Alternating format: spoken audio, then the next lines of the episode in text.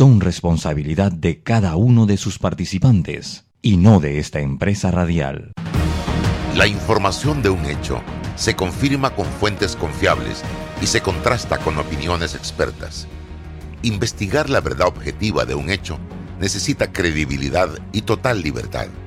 Con entrevistas que impacten, un análisis que profundice y en medio de noticias, rumores y glosas, encontraremos la verdad.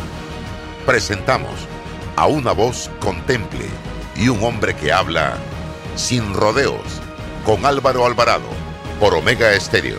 Bienvenidos. En Mi Bus seguimos modernizando el transporte público para brindarte un Panamá más conectado, reforzando las rutas complementarias de tu barrio para que llegues al punto de conectividad de tu zona.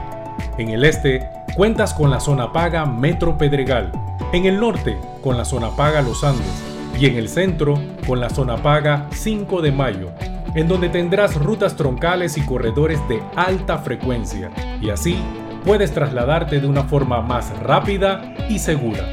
Sigue avanzando en tu viaje realizando el transporte gratuito y aprovecha todos los beneficios en tiempo y dinero. Y recuerda, no bajes la guardia contra la COVID-19. Al viajar con nosotros, usa tu mascarilla, pantalla facial y gel alcoholado. Mi bus, la gente que mueve a Panamá. En Fantastic Casino, entra a ganar más de 1750 a la semana. Carga y recarga tus bonos por jugar. Además, bonos sorpresas. Miércoles y domingo desde las 10 de la mañana. Mañanas jubilosas con Malcolm Ramos. La tarima virtual con DJ y en vivo desde las 4 de la tarde, de miércoles a sábado. Y este jueves 30 de septiembre, ven a la apertura de la sala de bingo en Fantastic Dorado Mall. Entra a ganar con sorteos en todos los Fantastic Casinos el viernes desde las 6 de la tarde. Y esta semana desde la tarima virtual la presentación de Lucho de Seda. Para que todos sepan. Aquí Con el cubetazo a 5.95 más ITBM. Presentando tu tarjeta Winner Club. Esta y todas las semanas, el mejor entretenimiento lo tiene Fantastic Casino. Los casinos más seguros de todo Panamá. con la mirada. Desde que empieza un nuevo día, la vida nos da motivos para seguir adelante. Por nuestra familia, por nuestros amigos, por nuestros sueños. Y en Caja de Ahorros, nuestro motivo eres tú.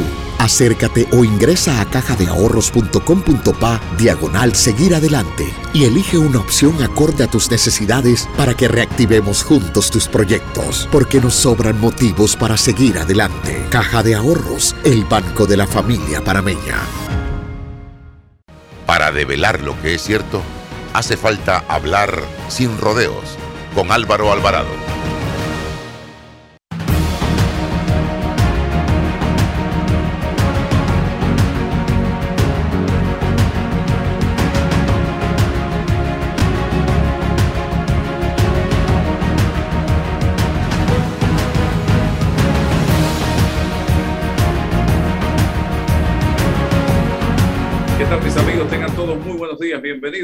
A este su espacio. Eh, nos escucha en Instagram. Vamos a ver si lo mejoramos acá. Bien, bienvenidos a este su programa Sin Rodeos a través de Omega Estéreo, total cobertura nacional. También estamos en Instagram, estamos en TikTok, estamos en YouTube, Facebook, fanpage y Twitter. YouTube también con la señal de este espacio que se transmite de lunes a viernes de 8 y 30 a 9 y 30 de la mañana. Eh, don César Relova, como todos los días con nosotros, también vamos a tener a eh, Santiago Duque, eh, banquero, y Aurelio Barría, dirigente de la sociedad civil. Pero antes de comenzar la noticia del día, el Consorcio Internacional de Periodistas de Investigación publicó ayer la investigación Pandora Paper sobre cuentas y sociedades en unas 30 jurisdicciones, incluyendo Panamá, supuestamente usadas para esconder dinero y evadir el pago de impuestos eh, en sus respectivos países. El Consorcio Internacional de Periodistas lanzó una nueva investigación sobre presuntas cuentas secretas, mientras el gobierno panameño teme que la divulgación de documentos ligados a firmas locales afecte la reputación del país. La nueva divulgación, denominada Pandora Paper, está basada en 11,9 millones de documentos sobre cuentas y sociedades en una treintena de jurisdicciones, incluyendo Panamá, supuestamente utilizadas para esconder dinero y evadir el pago de impuestos, entre otras actividades. El consorcio obtuvo los documentos y los compartió hace casi eh, dos años con más de 600 periodistas de 150 organizaciones en 117 países. Los documentos involucran, según el consorcio, a por lo menos 336 políticos de 90 países, se mencionan nombres de expresidentes panameños, Ernesto Pérez Valladares, Juan Carlos Varela y Ricardo Martinelli. La información no ha sido verificada de manera independiente por la prensa. Los 336 políticos se reparten entre 12 firmas, entre las que hay varias panameñas. 161 serían clientes de la firma de abogados Alemán, Cordero, Galindo y Lee Alcogal. 97 a Trident Trust, el resto se reparte en otras eh, que menciona el diario La Prensa en su eh, publicación de hoy, en su edición de hoy. Alcogal y OMC Group eh, son panameñas, según una nota del consorcio periodístico. Más de 2 millones de los 11.9 millones de documentos confidenciales son de Alcogal, con información sobre más de 14 mil sociedades offshore de Panamá Belice, Islas Vírgenes Británicas y, también estamos hablando de otras jurisdicciones creadas por Alcogal para más de 15 mil clientes en todo el mundo, la mayoría desde el año 1996. Alcogal replicó que la información divulgada por el consorcio de periodistas es inexacta, desactualizada y proyecta una imagen equivocada acerca de las actividades de la firma. Nuestra auditoría interna no encontró evidencia alguna de incumplimiento en ninguno de los casos mencionados por el consorcio de periodistas. De hecho, desde nuestra fundación en 1985, nunca hemos enfrentado cargos relacionados actividades indebidas y mucho menos hemos sido condenados por cualquier tipo de actividad ilícita en las jurisdicciones donde trabajamos, señaló la firma en un comunicado divulgado ayer. Bien, la noticia es extensa y lo invitamos a usted a que ingrese al diario La Prensa, ya sea virtual o puede comprarlo físicamente y ahí está toda la información. Importante señalar, señoras y señores, que lo que nosotros planteábamos ayer en redes sociales, que frente a esta publicación que sale en medios internacionales de gran importancia en Europa, Estados Unidos, eh, la Procuraduría General de la Nación de Panamá tendrá que determinar si se cometió o no delito en territorio panameño.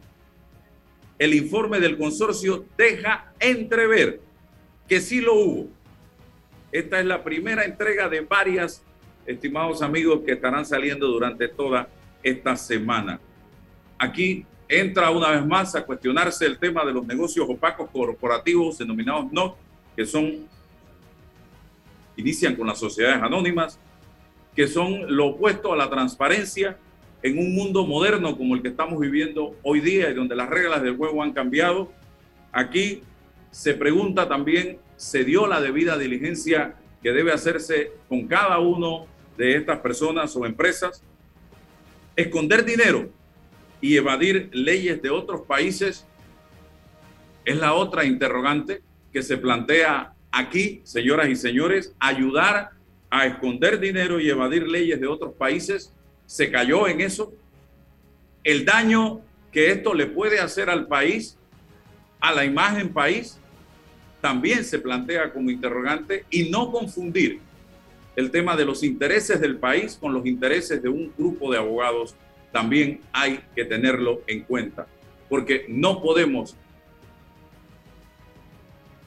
pensar de que una cosa va ligada de la otra. Tenemos que sacar al país, a Panamá, de esto, porque solo estamos hablando de menos del 1% en materia de lo que percibe el país en relación a este tipo de negocios opacos corporativos y no podemos enredar al país en una situación de este tema. Y el peligro de que sigan yéndose de Panamá las corresponsalías frente a situaciones de esta naturaleza. Don César Relova, todo suyo. Buenos días, buenos días, don Álvaro, buenos días, don Aurelio, eh, Santiago, bienvenido al, programa.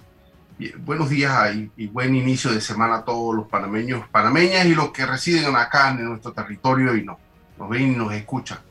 Tema complejo, delicado y por supuesto lamentable que tiene desde mi punto de vista muchos ribetes, muchas, eh, muchas variantes, muchos factores que requieren de, un análisis eh, sobre cada uno de una relación de causa y efecto. Y, lo primero que se me viene a la mente, don Álvaro, sobre este tema es eh, los antecedentes inmediatos. Cómo nosotros como país lidiamos con el asunto de los llamados Panama Papers, ¿no? Pareciese una, eh, un huracán que nos sorprendió. pocas personas manejaban como antecedentes estas filtraciones, quizás los involucrados directamente, pero no eh, eh, la, gran mayoría de panameños y las estructuras gubernamentales. Entonces nos, nos, sorprende y cuál fue nuestra respuesta y cómo nosotros gestionamos como país los llamados Panama Papers. Creo que, insisto, faltó em, esa posibilidad como país de, de encararnos frente a eh, esta, este, esta marca de, que es, fue, es todo un país el que está involucrado en esta opacidad. Ahí faltó eh, dejar que no atacar el hecho de que a todo esto lo llamaran los Panama Papers. Esto faltó mucho. Y a lo interno, bueno, esta firma de abogados Mossack y Fonseca quedó una, en una especie de debate político interno de traiciones, de deslealtades con el gobierno coyuntural de turno. Entonces todo esto un poco eh, no, impidió salir desde mi punto de vista airoso de esto y generó una, un impacto negativo, funesto para nuestras relaciones financieras y nuestra imagen. Ahora, llega, ahora llegan los Pandora Papers, que es una mayor filtración que involucra a otros hacedores de sociedades y estructuras offshore, no solo a Panamá, por lo menos tuvieron la, decencia de no llamarle o involucrar solo a Panamá. No sé las razones del por qué le llaman Pandora, si esto tiene algún significado etimológico o griego o algo, ya, pero eh, eh, bueno, ahora corresponde, insisto, gestionar en, los, en los, eh, las estructuras, bueno, cada cosa. Panamá como gobierno, aclarar lo que tenga que aclarar, presentarse ante este consorcio, ante el mundo, ante la comunidad, ante, las estructuras de la comunidad europea, bueno, ante los aliados, decirles que estamos haciendo lo propio para transformar y reformar nuestra legislación, nuestras estructuras, porque lo hemos estado haciendo. ¿Qué es lo que hace falta? ¿Por qué no nos ayudan a seguir adelante en esa transparencia? Esa es la postura del gobierno de Panamá, un, creo que un abordaje de la Cancillería importante para esto, para aclarar al mundo que Panamá no es una cueva de piratas, que, que el negocio de Panamá no es cuidarle los fondos espurios a nadie, ese no es el negocio de Panamá ni ha sido nunca.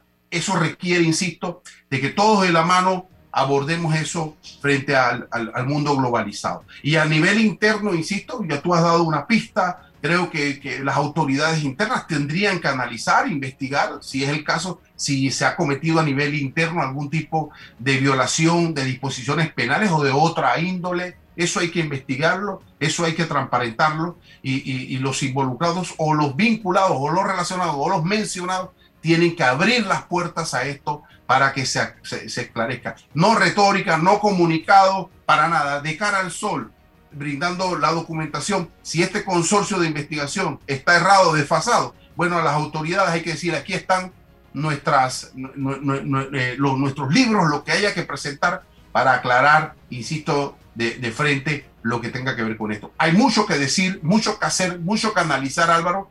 Esto apenas inicia, pero la postura del gobierno inicial la favorezco, la avalo, la secundo de cara, insisto, a la transparencia frente a lo interno y frente al compromiso de transparencia que tenemos a nivel internacional. Voy con Aurelio Barría, eh, pero antes yo, ese planteamiento que usted hace, don César, de que estamos haciendo los cambios, yo lo haría en señal de pregunta como periodista. ¿Realmente estamos haciendo los cambios? Realmente estamos haciendo las cosas correctamente, hemos aprobado las normas para eh, cumplir realmente con lo que se nos está planteando. Podemos aprobar estas normas sin que esto nos afecte como país. Son preguntas que hay que hacer y que tienen que responderse en este momento. Además, un consejo al buffet que ha sido mencionado, a los grupos que han sido mencionados de abogados, salgan, hablen, den la cara, sean transparentes. El comunicado muchas veces queda por allí, una entrevista, una conversación, ir a los medios, enfrentar el tema, es más saludable. Yo soy de esa corriente de comunicación, porque el comunicado es muy frío. Mejor hablar, eh, eh, fue lo que hizo Ramón Fonseca Mora en su momento. De inmediato atacó el problema, de frente. Esta vez la decisión es no aparecer en los medios, sino a través de comunicados. Yo no soy de esa línea de comunicación, lo siento, pero no la comparto, estimados amigos, porque ahí hay personas eh, muy conocidas, de mucha vigencia pública y política, en estos grupos de abogados debieran salir a la palestra a defender su firma y su nombre si consideran que eh, se les está atacando en este momento. Y repito, que no se confunda un tema país con un tema de un bufete de abogados. No, y el gobierno ha actuado correctamente en ese sentido, para distanciar el país de los intereses de un o dos grupos de abogados. Don Aurelio Barría, su opinión de esto yo creo que es un tema muy delicado. Ya hemos sido afectados reputacionalmente con la publicación de Panama Papers. Eh, todos sabemos que Panamá es un país que ofrece servicios internacionales de banca, de seguros y de sociedades anónimas para diferentes personas y empresas interesadas en tener una sociedad en un país donde puedan esto, invertir sus recursos o a través de esos de bufetes de abogados que tienen eh, oficinas en diferentes países del mundo para hacer sociedades y fundaciones. Eh, yo creo que hay que hacer una investigación y estoy de acuerdo contigo que el gobierno nacional ha actuado inmediatamente para ponerse una distancia y para decir nuestras instituciones de investigación van a seguir el proceso y estamos abiertos para cualquier consulta a las organizaciones estas de los periodistas que han presentado estos Pandora Papers. Sin embargo, eh, es evidente que el daño reputacional, o sea, el tema que Panamá esté en las publicaciones de 156 en medios a nivel internacional y casi 80 países, pone las alarmas y pone las alertas de qué es lo que pasa en Panamá. Y el hecho de que Panamá se desarrollen y se organicen sociedades anónimas no es un pecado. Eh, hay, hay sociedades anónimas que se hacen en Estados Unidos, en Delaware, en diferentes, en, en, las islas del Caribe, en Anguila, en San Croix, en todas estas islas se hacen sociedades anónimas para cierto beneficio algunas personas que necesitan quizás proteger algunas de sus inversiones eh, por, por, atentados o cualquier eh, amenaza que puedan sufrir en estos países, y lo proceden. O hay compañías internacionales, multinacionales que tienen que operar en la región y para abrir, por ejemplo, una cuenta de una compañía internacional en Panamá, tiene que tener una sociedad que esté operando en Panamá, que tenga un permiso de operación o que tenga una filial registrada en este país. Entonces, yo creo que, en conclusión, aunque estos son temas que lo deben definir eh, las autoridades y que yo estoy seguro que la firma de abogados a la cual conozco, de gente muy seria, tendrá que, va a dar algunas explicaciones sobre las denuncias que le han impuesto o, sobre las querellas que le han impuesto eh, de las informaciones que han presentado estos periodistas. Yo, yo siento de que eh, este le hace, esto le hace un daño al país. Hay, alguien o hay algunos países o hay algunos entes que están detrás de acabar con el sistema de servicio de derecho internacional que ofrece Panamá. Y hoy son las firmas de abogados, mañana van a ser los bancos, las compañías de seguros, las compañías navieras. Panamá es un centro internacional de servicios. No podemos permitir que se acabe. Y eso lo tenemos que defender como Panamá en cualquier terreno. Bien, Aurelio, yo tengo un compromiso como ciudadano este miércoles y lo planteo así, porque en la medida en que cada uno de nosotros empecemos a ver las cosas como persona, como familia, como sociedad, como país, en ese orden, es que vamos a, asumir un compromiso. Si yo no me preocupo por lo que está pasando yo, si yo no participo, si yo no soy consciente de que las cosas no las están haciendo de manera correcta algunos políticos en este país y miro para otro lado, entonces no tiene sentido absolutamente nada. Por eso yo hablo este miércoles. Yo voy a la calle a defender mi futuro y el futuro de mis hijos, porque yo quiero seguir viviendo en este país. Y yo no quiero que este sea un país de trampa. Yo no quiero que este sea un país, eh, un paraíso fiscal. Yo no quiero que este sea un país de maleantería, de aparecer en listas negras, grises, de corrupción, de falta de transparencia. Yo quiero que este sea un país serio. Y por eso yo voy a pelear, a defender pacífica y cívicamente el futuro mío y de mis hijos. Por ahí lo enfoco yo. Hábleme de la actividad de este miércoles de esta cadena humana que se está planteando en calle 50, don Aurelio Barría. Gracias Álvaro. Esta es la continuidad de la protesta ciudadana cívica que hemos iniciado desde el 14 de septiembre a raíz de lo que sucedió en la Comisión de Gobierno de la Asamblea, donde se tomaron algunas decisiones y se hicieron modificaciones que afectan el, el mejoramiento del código electoral y de la institucionalidad democrática de este país, introduciendo modificaciones que verdaderamente no tenían cabida. Algunas de ellas eh, rozaban contra fallos y decisiones de la Corte Suprema de Justicia. Pero yo creo que tú, tú estás mencionando lo cierto. ¿Por qué las personas deben protestar? ¿Por qué yo me debo sentir indignado? Señores, tenemos que observar qué es lo que pasa por un grupo de diputados que yo le llamo la dictadura parlamentaria corrupta y engañosa que existe en la Asamblea Nacional. Hay que llamar las cosas por su nombre. Estas personas eh, sencillamente están buscando la manera de continuar, perpetuarse en la Asamblea para utilizar los fondos públicos, dilapidar estos fondos públicos en su propio provecho y de esa manera continuar indefinidamente. Ellos están preparando a través de estos cambios poder hacer el tamal y, controlar la oferta electoral de quiénes son los candidatos para las próximas elecciones. Y nosotros estamos advirtiendo a los ciudadanos que esto no puede ser, que el, sistema electoral tiene que ser transparente, tiene que darle oportunidades y con equidad a todos los ciudadanos. ¿Cómo es posible que un grupo sencillamente controle los partidos políticos, controle el dinero, se aproveche de esos beneficios y decida quiénes son las personas que tienen que ser candidatos, porque ellos controlan a la mafia. las personas serias que están dentro de partidos políticos, inclusive el partido gobernante, al cual me refiero específicamente, son los que deciden en, en puertas cerradas quiénes son sus amigotes que van a ser los candidatos para tener la relación y las influencias, para tener todos estos contratos millonarios de los procesos que no se hacen con licitaciones y que sencillamente no son fiscalizados adecuadamente. Entonces, ¿qué es lo que nosotros pretendemos y por qué es esta semana?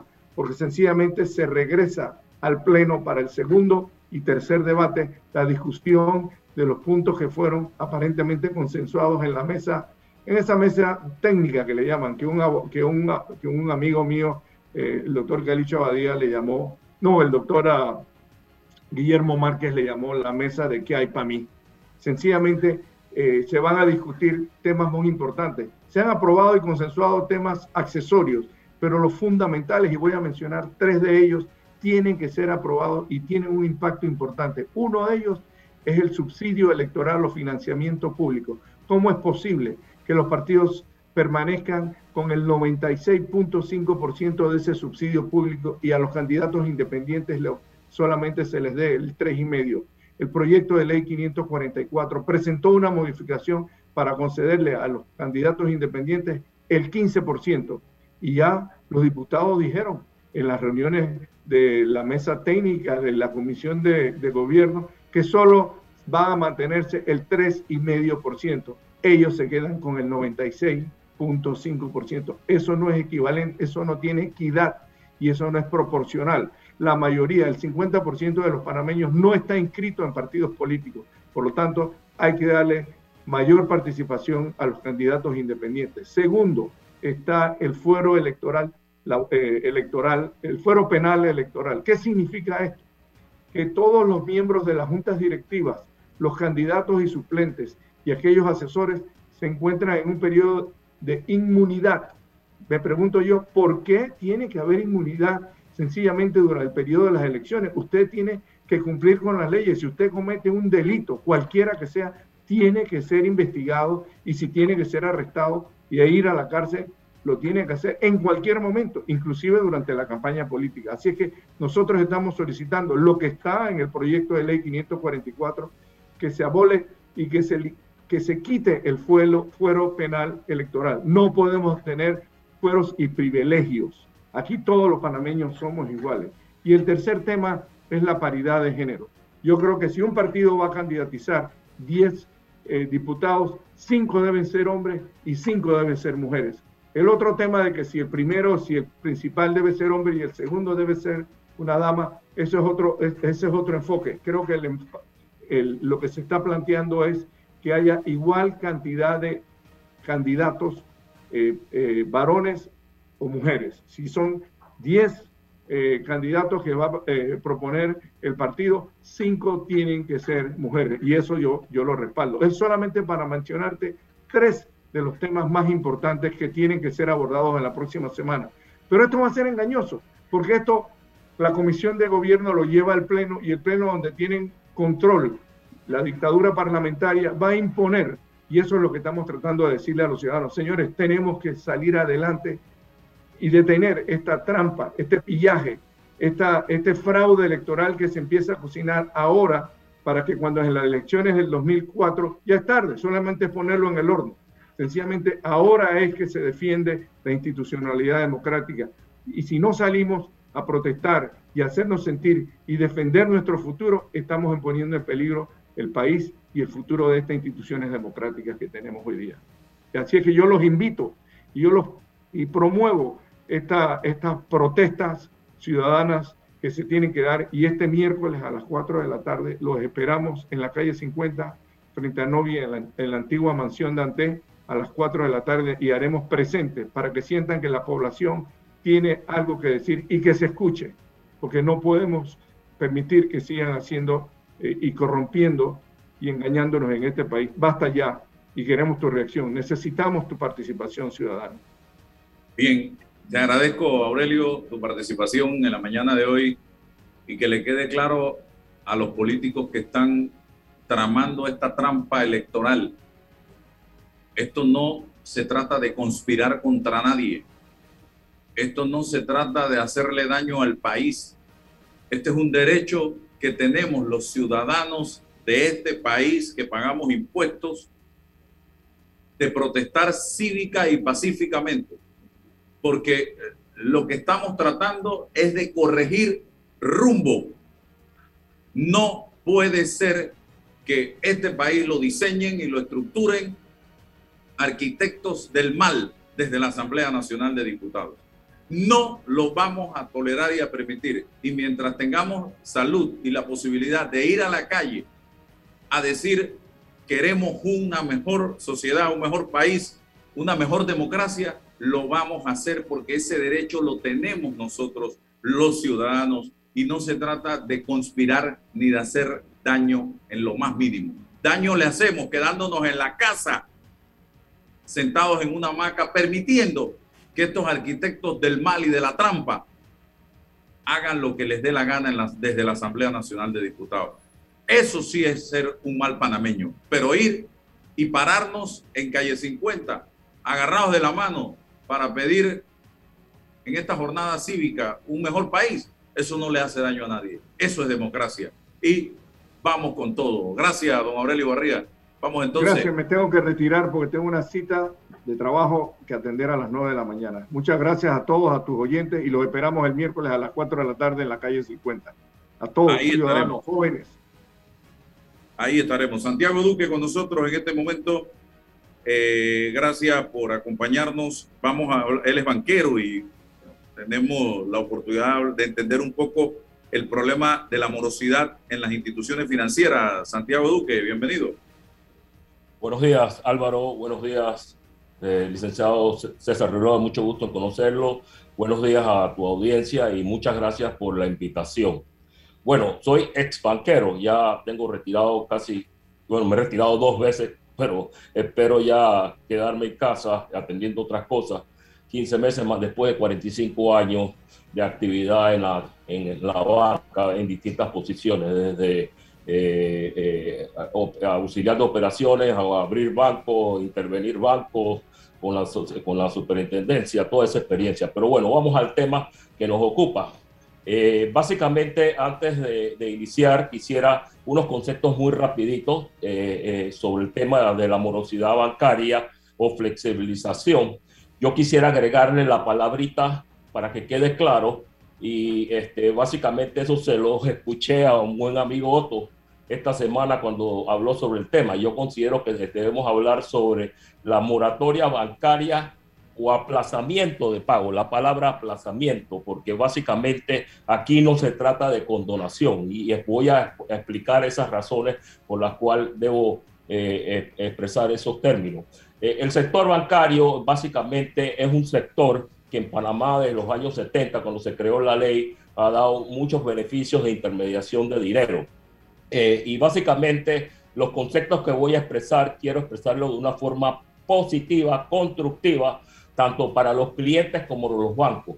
Los clientes, los exhortos, ya los ha dicho tú en varias ocasiones, todo el mundo repite, por favor acérquense a los bancos, sobre todo aquellas personas que por alguna razón X que sea, están con contrato suspendido o tienen eh, sesión de, ya no tienen trabajo, no tienen ingresos, que ahora mismo tienen una situación eh, eh, caótica, que no saben cómo manejarse porque no tienen ingresos ni para comer, ni para todos los días subsistir y cubrir las necesidades básicas, pero en un futuro todo mundo vamos a salir adelante en un periodo X a corto plazo, si llamar dentro de un año vas a conseguir un trabajo o básicamente vas a tener un ingreso a través de una actividad que tú propiamente generes, tu propia empresa, que ojalá sea así, porque vas a ser un promotor, pero vas a necesitar el crédito, vas a volver al sector bancario, cuida tu referencia.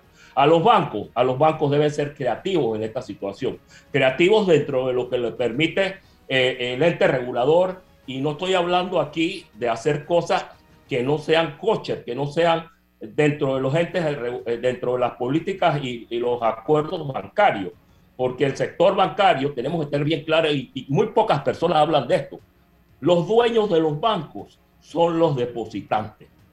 Legalmente los accionistas son los dueños.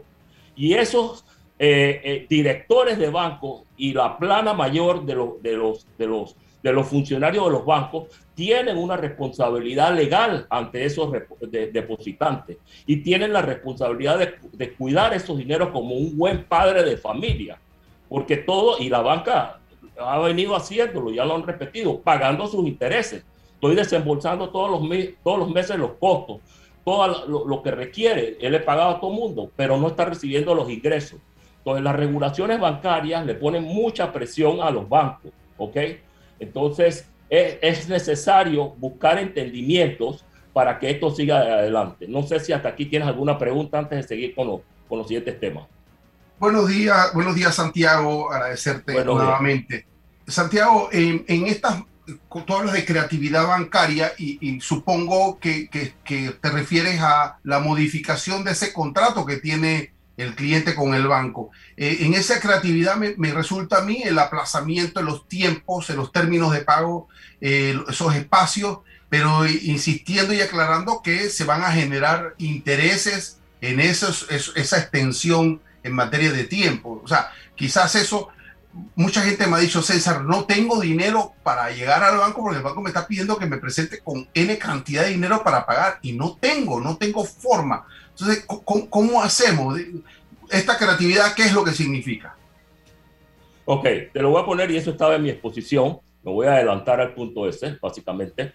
Eh, mira, las carteras, y, hay que hablar de lo que es la cartera modificada. El superintendente o la, eh, superintendencia de bancos, a través del acuerdo 2-2020, que después hizo el, el 2-2021, y a través de la resolución de Junta Directiva 3-2021 eh, de junio, creó inicialmente lo que es la, la, cartera modificada. Esa cartera modificada tiene varias clasificaciones y me parece correcto lo que han hecho porque básicamente hay que separar los problemas que tenemos en las carteras que no están pagando y la, la categorizado en cartera normal, cartera de mención especial, subnormal, dudosa y recuperable.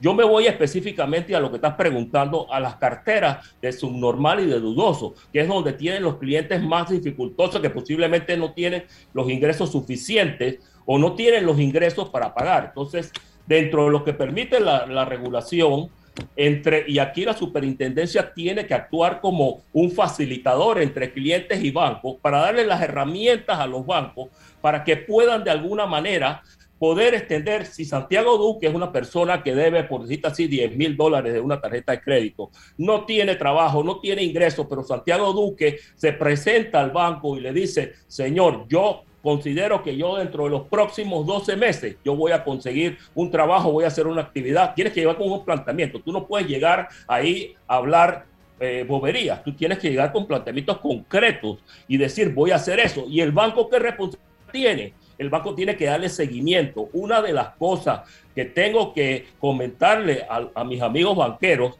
es que todo el mundo habla de que vayamos al banco, pero el panameño siempre ha sido un buen pagador ¿ok? Y no podemos poner en riesgo la cultura de no pago, ¿ok? La cultura de pago hay que defenderla, hay que llevarla adelante. Esa cultura de no pago no se puede dar, porque eso sería desastroso. Entonces, yo también cuando hablo de cultura de pago, yo como institución financiera debo ir a buscar a ese cliente, para ver cómo lo traigo, los bancos tienen toda la información. Hay una serie de proyectos que vienen desde el 2014 que la superintendencia y yo personalmente en dos instituciones bancarias que manejé, manejé directamente esos proyectos de actualización de datos. Eso es un tema muy importante. Ya los bancos a estas alturas, en el 2021, deben tener al 99, 98% actualizados los datos de sus clientes, así que los pueden ir a buscar. Y como es cierto, estos clientes van a sufrir, posiblemente cambien el correo electrónico, eh, no, ya no trabajan, ya no, no están en esta empresa, su, a lo mejor no tienen el celular, pero hay que ver cómo esa información se va actualizando. Con relación a lo que pregunta de cómo reestructurar, bueno, ese cliente Santiago Duque que no tiene trabajo, vamos a ver si podemos hacer. El capital es este.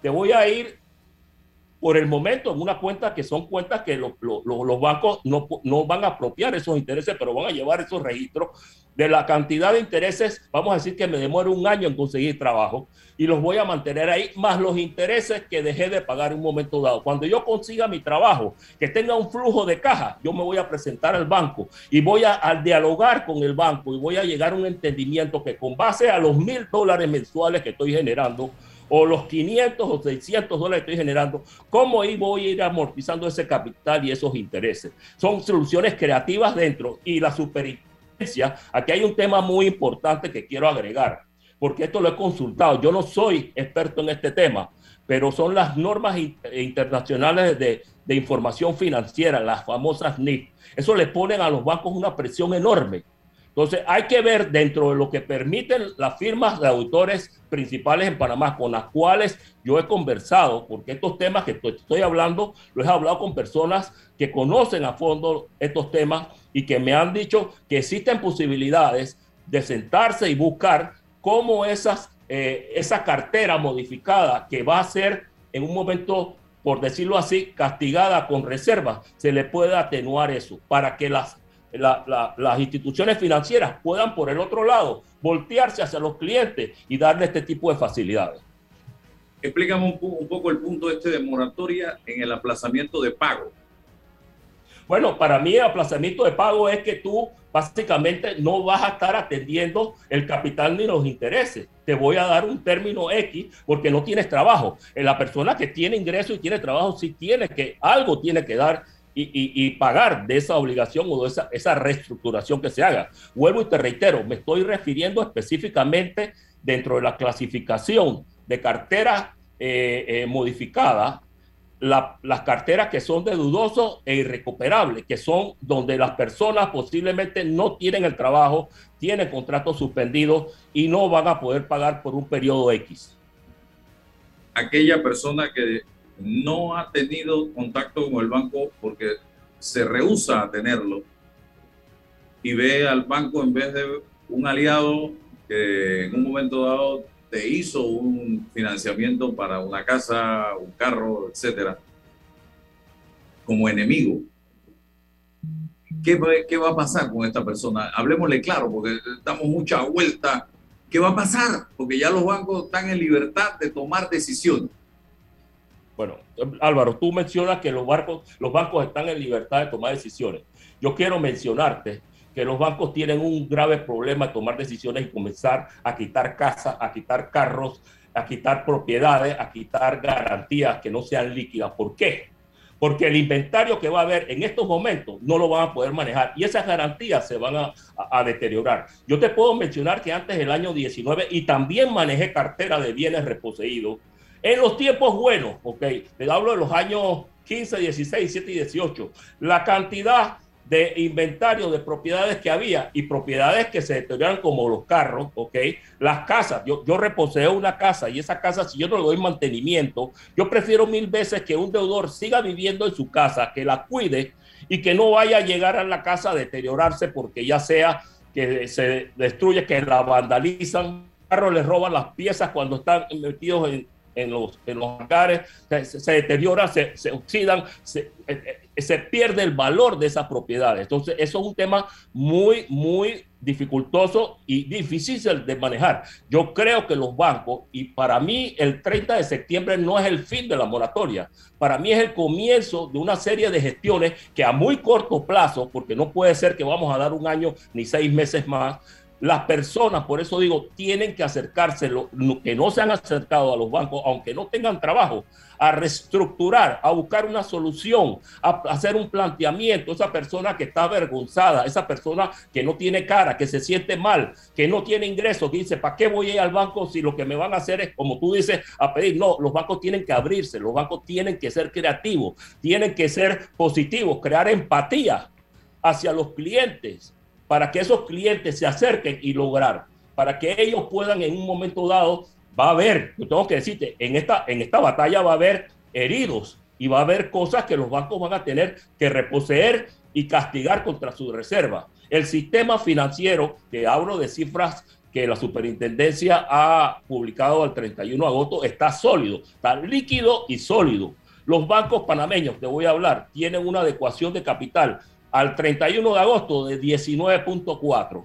Ok, más o menos esa es la, adecuación de capital. Y la liquidez de los bancos panameños anda en 49, del sistema bancario anda en 59. Entonces, estamos bastante líquidos, estamos bastante preparados para la batalla, pero necesitamos la cooperación de los clientes. Y esto es un, vuelvo y te digo, un triunvirato. Cliente, banco, superintendencia. Santiago, en me corrige si, si los conceptos o las categorías de la pregunta no son los correctos. ¿Qué relación existe entre las calificadoras de riesgo, las auditorías que se le hacen a los bancos y la cartera de morosidad? Es decir, cuando las calificadoras llegan y verifican que tienes una cartera de crédito riesgosa, hacen que el banco presione al cliente y ese espacio de diálogo, que se, de entendimiento se trastoca por, insisto, por los números y por los resultados y las conclusiones descalificadoras. ¿Hay alguna relación con eso? Sí hay relación y quiero mencionarte que las calificadoras de riesgo son instituciones que llegan a analizarte varios distintos aspectos de riesgo. Hay, un abanico que no voy a entrar en todo eso de distintos riesgos. Y uno de los, de, de los temas, vuelvo y te digo, por eso es que antes te hablé de la liquidez, te hablé de la solidez, y, porque dependiendo de la, la, solidez que tenga el banco, de las reservas que tenga que hacerle frente, ok, para poder construir y, y en un momento dado hacerle frente a esas, a esas carteras que se van a tener que castigar, y por eso también es importante que los clientes se acercan para que las calificadoras vean que hay un proceso, le van a dar seguimiento. Yo reestructuro el préstamo de Santiago de Duca un año, hay que darle seguimiento, o, dentro de un año voy a sentar con, hay que darle un seguimiento a eso para que se reestructure. Es muy importante ese tema que tú has mencionado, pero por el otro lado también te tengo que decir, hay una serie de, de y ahora voy, quiero hablarte un poquito de las amenazas y riesgos que tiene eh, el sistema bancario con relación a esta moratoria quiero mencionarte algunos conceptos muy importantes. Este, pero pero es, es cierto, las calificadoras de riesgo y, y, Panamá, dentro de los problemas que tiene, si no hace las cosas como debe ser, está en peligro de perder el grado de inversión. Y en, en la medida que, que, que, perdamos el grado de inversión, los bancos que tienen grado de inversión internacional también la van a perder. Eso es muy peligroso. Eso sí es peligroso. Bueno, es peligroso. Para el sistema bancario panameño. Eso Correcto. es muy peligroso. Hábleme de, lo, de precisamente de, ah, de, las amenazas. Aquí están mis amenazas. Yo te voy a hablar de las amenazas y de riesgo. La primerita que tengo es el famoso anteproyecto 420. Eso es mortal. Pues, tú a las instituciones bancarias te va a contraer la oferta de crédito, ¿ok? Dañino a la, a, a la oferta. Eso es el la que tiene que ver con el límite, con legislar sobre los las intereses. tasas de interés, las tasas de interés, la ley Zulay, pues. Vamos a ponértelo de esa manera, ¿ok? Este, básicamente, poner cortapisa a la oferta y a la demanda en el crédito es dañino. Hay oportunidades de mejora para los bancos, no, no, quiero ser tampoco imparcial. Hay algunas cosas ahí que, que la supervisa debería ver. De eso también podríamos hablar un momento, pero eso sería creo que para otro, otra, otra ocasión, porque no vamos a tener tiempo. Eh, está también este, la, la, modificación de las garantías, las cuales las instituciones deben recuperar los créditos. Es importante, esa es una amenaza muy importante. La subida de tasa, una de las cosas que los bancos tienen que cuidar y que manejar con mucha transparencia que esa cartera modificada a esos clientes que se les reestructure, no subir las tasas ni las comisiones, porque eso sería restatoso, eso sería un boomerang hacia los bancos, porque no estoy pagando, voy a subir las tasas, eh, las comisiones por morosidad o lo que sea, y eso después no lo voy a poder cobrar. O sea, yo tengo que ver y buscar, eso es una amenaza, yo, yo esperaría que los bancos no lo hagan, no creo que los hayan hecho. La otra situación, a los bancos se le ha satanizado. Okay, eso hay que decirlo. Y no y hay, hay que entender que los bancos son fríos. ¿Por qué los bancos actúan así? Porque tienen una responsabilidad, como lo dije ya, hacia el depositante. No voy a volver a eso, pero se, nos ha, se les ha satanizado a los bancos y los bancos no son perfectos. Vuelvo y reitero, hay muchas cosas que se pueden mejorar, pero hay que tener cuidado cuando uno comienza a satanizar de esa manera a los bancos, porque nos va a pegar a nosotros. Si en Panamá no tuviéramos el sistema bancario que hemos desarrollado, la red de pago, todas estas cosas que da el sistema bancario y beneficioso. Las oportunidades aquí todo el mundo, y ese es uno de los problemas por los cuales estamos metidos, el grado de endeudamiento que tiene el panameño. ¿Por qué? Esto ha sido una responsabilidad tanto de clientes como de los bancos. Los bancos porque han hecho ofertas y empaquetado una serie de productos que a veces te los meten por los ojos, la persona lo coge, no lo sabe manejar, la falta de educación bancaria, ¿ok? Esas son oportunidades que le llamo yo oportunidades de mejora. Estoy mezclando una serie de conceptos por el tiempo, eh, que, que, ya veo que no nos queda mucho, pero ese es uno de los problemas. La, educación financiera, tanto los bancos como la superintendencia, que han hecho, no te, puedo, no te quiero decir que aquí no se ha hecho, pero no lo han hecho con la insistencia. Cuando sacan un producto, no lo explican bien, el cliente coge, firma y se va y comienza a girar y a girar y a girar y cuando se da cuenta de los problemas que tiene por no haber analizado las cosas como son, hasta el cuello. En Visa estamos hasta el cuello, en, en tarjetas de crédito, perdón. Eh, bueno, la cartera, mira, eh, de esa, te, voy a, te voy a dar una cifra y que no he querido entrar eso porque no lo domino. No, no es que no lo domino, no tengo la información certera, pero es el monto que está quedando de esa cartera este, modificada. Esa cartera modificada, el 42 por, llegó a tener un 42% eh, a diciembre del 2020. El total de créditos locales era 54.400 millones, 54.4 billones de dólares. De eso, el 42% llegó a estar en cartera modificada. Ha bajado sustancialmente, pero todavía queda una cantidad importante. No quiero entrar en eso porque no soy, yo espero que la superintendencia antes del diciembre ve eso porque le ha pedido ya la, semana pasada, el superintendente le mandó a los bancos una circular donde le pidió que con la información al 30 de septiembre que va a salir, que debe salir de aquí a, los próximos 10 días, al 10, 11 de, de octubre, a través de los átomos, esté bien clasificada esa cartera para que ellos puedan determinar las cifras realmente que quedan. Y yo me enfocaría, vuelvo y te reitero, en esa, en esas cifras que salgan en la cartera dudosa y en la cartera este, subnormal. En esos dos rubros yo me, me, me, me, enfocaría a ver qué puedo ser creativo, buscar términos con la superintendencia y los clientes para poder reducir a cero si es posible, que no creo que vamos a llegar a cero, porque vuelvo y te digo, aquí va a haber muertos y heridos que van a tener que absorber los bancos. Y los bancos están preparados para eso, tienen sus reservas ahí, eso va a pasar. Y es necesario que los bancos generen utilidades, no porque se la van a llevar los accionistas. El superintendente también ha regulado eso desde hace mucho tiempo. Tú cuando no tienes las reservas adecuadas, no, no puedes pagar dividendos a los accionistas. Las utilidades son para que entren al sistema eh, eh, del, del, patrimonio del banco, utilidades retenidas y a través de las utilidades retenidas se alimentan las distintas reservas que tienen, la reserva dinámica, la reserva genérica y hacia arriba cuando se utiliza la reserva de, de préstamo. Es un poco complicado, no voy a entrar en el detalle en eso porque nos va a tomar tiempo, pero es la forma de que las utilidades ayuden a la solidez del banco. Aparte de que los bancos eh, pueden capitalizar, es cierto, pero recuerda algo, por cada dólar que un banco tiene en su patrimonio, eh, ok, ellos ponen 12 centavos de patrimonio, el resto de los depositantes.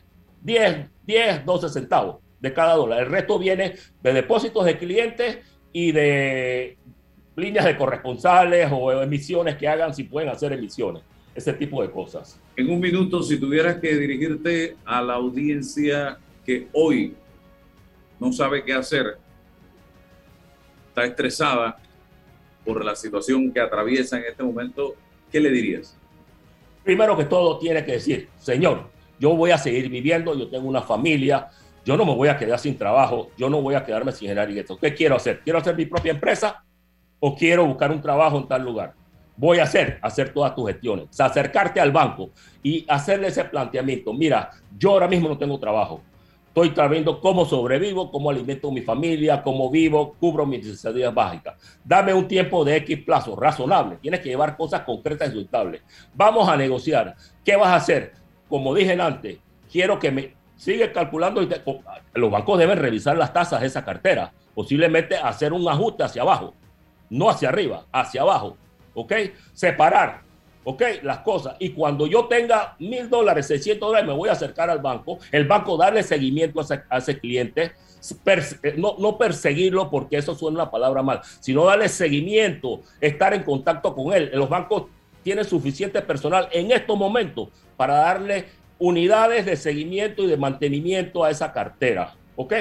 Eso es importantísimo. Y si ese cliente, fíjate, se siente que no ha recibido una respuesta contundente, clara, tiene la potestad de acercarse a las oficinas de la superintendencia de banco y decirle, señores, yo fui a mi banco a hacer este planteamiento serio y honesto y no fui atendido correctamente. Y yo estoy seguro que la superintendencia va a intermediar y lo va a hacer. Gracias, don Santiago Duque, por estar con nosotros. A ustedes por haberme... pausa y en otra ocasión seguimos conversando de estos temas tan interesantes. Vamos a la pausa.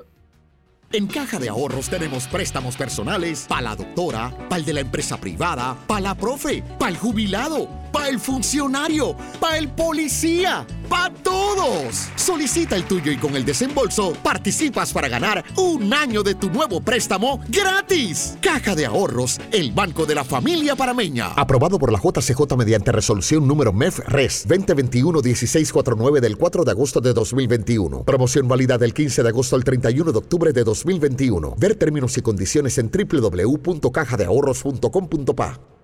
¿Sabías que en Cobre Panamá la roca sin mineral es depositada en un área para este propósito? La facilidad de manejo de relaves es diseñada para proteger el ambiente. La roca estéril es transportada a este lugar con agua. El agua utilizada en el proceso de producción es reciclada y reutilizada mediante un circuito cerrado. Cobre Panamá. Estamos transformando vidas. Entra a Fantastic Casino que tiene para ti los económicos. El domingo, sancocho más pinta o soda. Lunes, dos chorizos parrilleros más pinta o soda. Y el miércoles, un cuarto de pollo asado más pinta o soda. A tan solo 2.99 más ITVM cada combo. No esperes más. Ven ya a Fantastic Casino por los económicos. Promoción solo con pintas nacionales. No disponible en Fantastic Casino 12 de octubre. Colón Calle 13, La Cadima, El Fuerte, 5 de mayo, Casa Miller y la terminal. Déjate llevar por la frescura del pollo melo, panameño como tú. Déjate llevar por la frescura del pollo melo. Variedad y calidad. Melo. Frescura de altos estándares. la calidad es una promesa para llevarte el pollo melo siempre fresco hasta tu mesa. Déjate llevar por Su sabor y calidad lo prefiero. Déjate llevar por la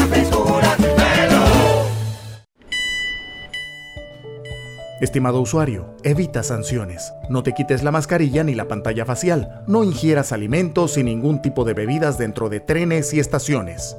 Respeta las normas. Cuida tu metro. Descarga ya la nueva billetera electrónica nacional BEN de Banco Nacional de Panamá, tu app de cuenta virtual que te permitirá realizar pagos, consultas, recargas, transferencias y retiros en cajeros automáticos, todo de manera fácil, rápida y segura. Envía y recibe dinero utilizando tu celular. Banco Nacional de Panamá, grande como tú. En Mi Bus seguimos modernizando el transporte público para brindarte un Panamá más conectado reforzando las rutas complementarias de tu barrio para que llegues al punto de conectividad de tu zona. En el este, cuentas con la zona paga Metro Pedregal, en el norte con la zona paga Los Andes y en el centro con la zona paga 5 de Mayo, en donde tendrás rutas troncales y corredores de alta frecuencia y así puedes trasladarte de una forma más rápida y segura.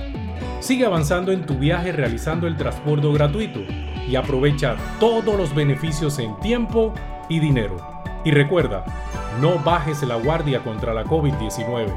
Al viajar con nosotros, usa tu mascarilla, pantalla facial y gel alcoholado. Mi bus, la gente que mueve a Panamá. Oye, ¿tú ya te vacunaste? No, aún lo estoy pensando. Pero si las vacunas son una esperanza de volver a una vida normal y salvar vidas. Hoy desde Panama Ports queremos enviarle un mensaje a los panameños. Vamos todos a vacunarnos como un país que quiere salir adelante, con positivismo y buena actitud. Por eso, ponle el hombro al COVID-19 para que juntos podamos salir adelante. Presta atención a los lugares y días donde estarán vacunando. Panama Ports, 25 años unidos a Panamá. Bueno, me voy a comer con una estrella. Mm. Espérate, ¿y tu esposa sabe? Claro, ella sabe que la estrella del sabor es American Star. Y por eso en la casa comemos delicioso. American Star, el tasajo, jamón, chorizos y embutidos más suaves, económicos y con el sabor que le gusta a todos. ¡Oh! ¿Me invitas a conocer esa estrella? Busca la estrella roja y azul American Star, la estrella de tu cocina. Hay un delito que va en aumento, que se aprovecha de la buena fe de los ciudadanos. Yo estoy aquí construido aquí en mi carro solamente suyo y mi persona. Entonces creo que usted me diga, ¿tiene el dinero completo o tiene usted un abono? Que realiza estafas por medio del comercio electrónico y que suplanta tu identidad. Ese es el ciberdelito, con un aumento del 225% en el primer trimestre, convirtiéndose en el delito con mayor incidencia en el último año. Estos grupos de crimen organizado generan 20 mil dólares diarios aproximadamente al cometer estos delitos. Si alguien te solicita dinero por redes sociales, antes de depositar, llama a esa persona y confirma la información. El ciberdelito es real. Denúncialo al 507-2988 o al 104. Un mensaje de la Policía Nacional, el Ministerio Público y esta emisora. Desde que empieza un nuevo día, la vida nos da motivos para seguir adelante, por nuestra familia, por nuestros amigos, por nuestros sueños. Y en Caja de Ahorros, nuestro motivo eres tú. Acércate o ingresa a cajadeahorros.com.pa diagonal seguir adelante y elige una opción acorde a tus necesidades para que reactivemos juntos tus proyectos, porque nos sobran motivos para seguir adelante. Caja de Ahorros, el banco de la familia panameña.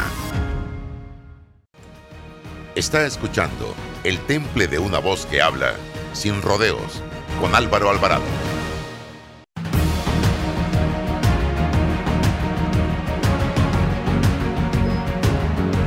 Bien, estamos de vuelta, señoras y señores. Esto es Omega Estéreo sin rodeos. De lunes a viernes a las 8 y 30 de la mañana. Se nos acabó el tiempo, don César. Gracias por la atención dispensada. Mañana seguimos conversando de otros temas de interés nacional. Hasta mañana. Hasta mañana. La información de un hecho se confirma con fuentes confiables y se contrasta con opiniones expertas. Investigar la verdad objetiva de un hecho necesita credibilidad y total libertad. Con entrevistas que impacten, un análisis que profundice y en medio de noticias, rumores y glosas, encontraremos la verdad. Presentamos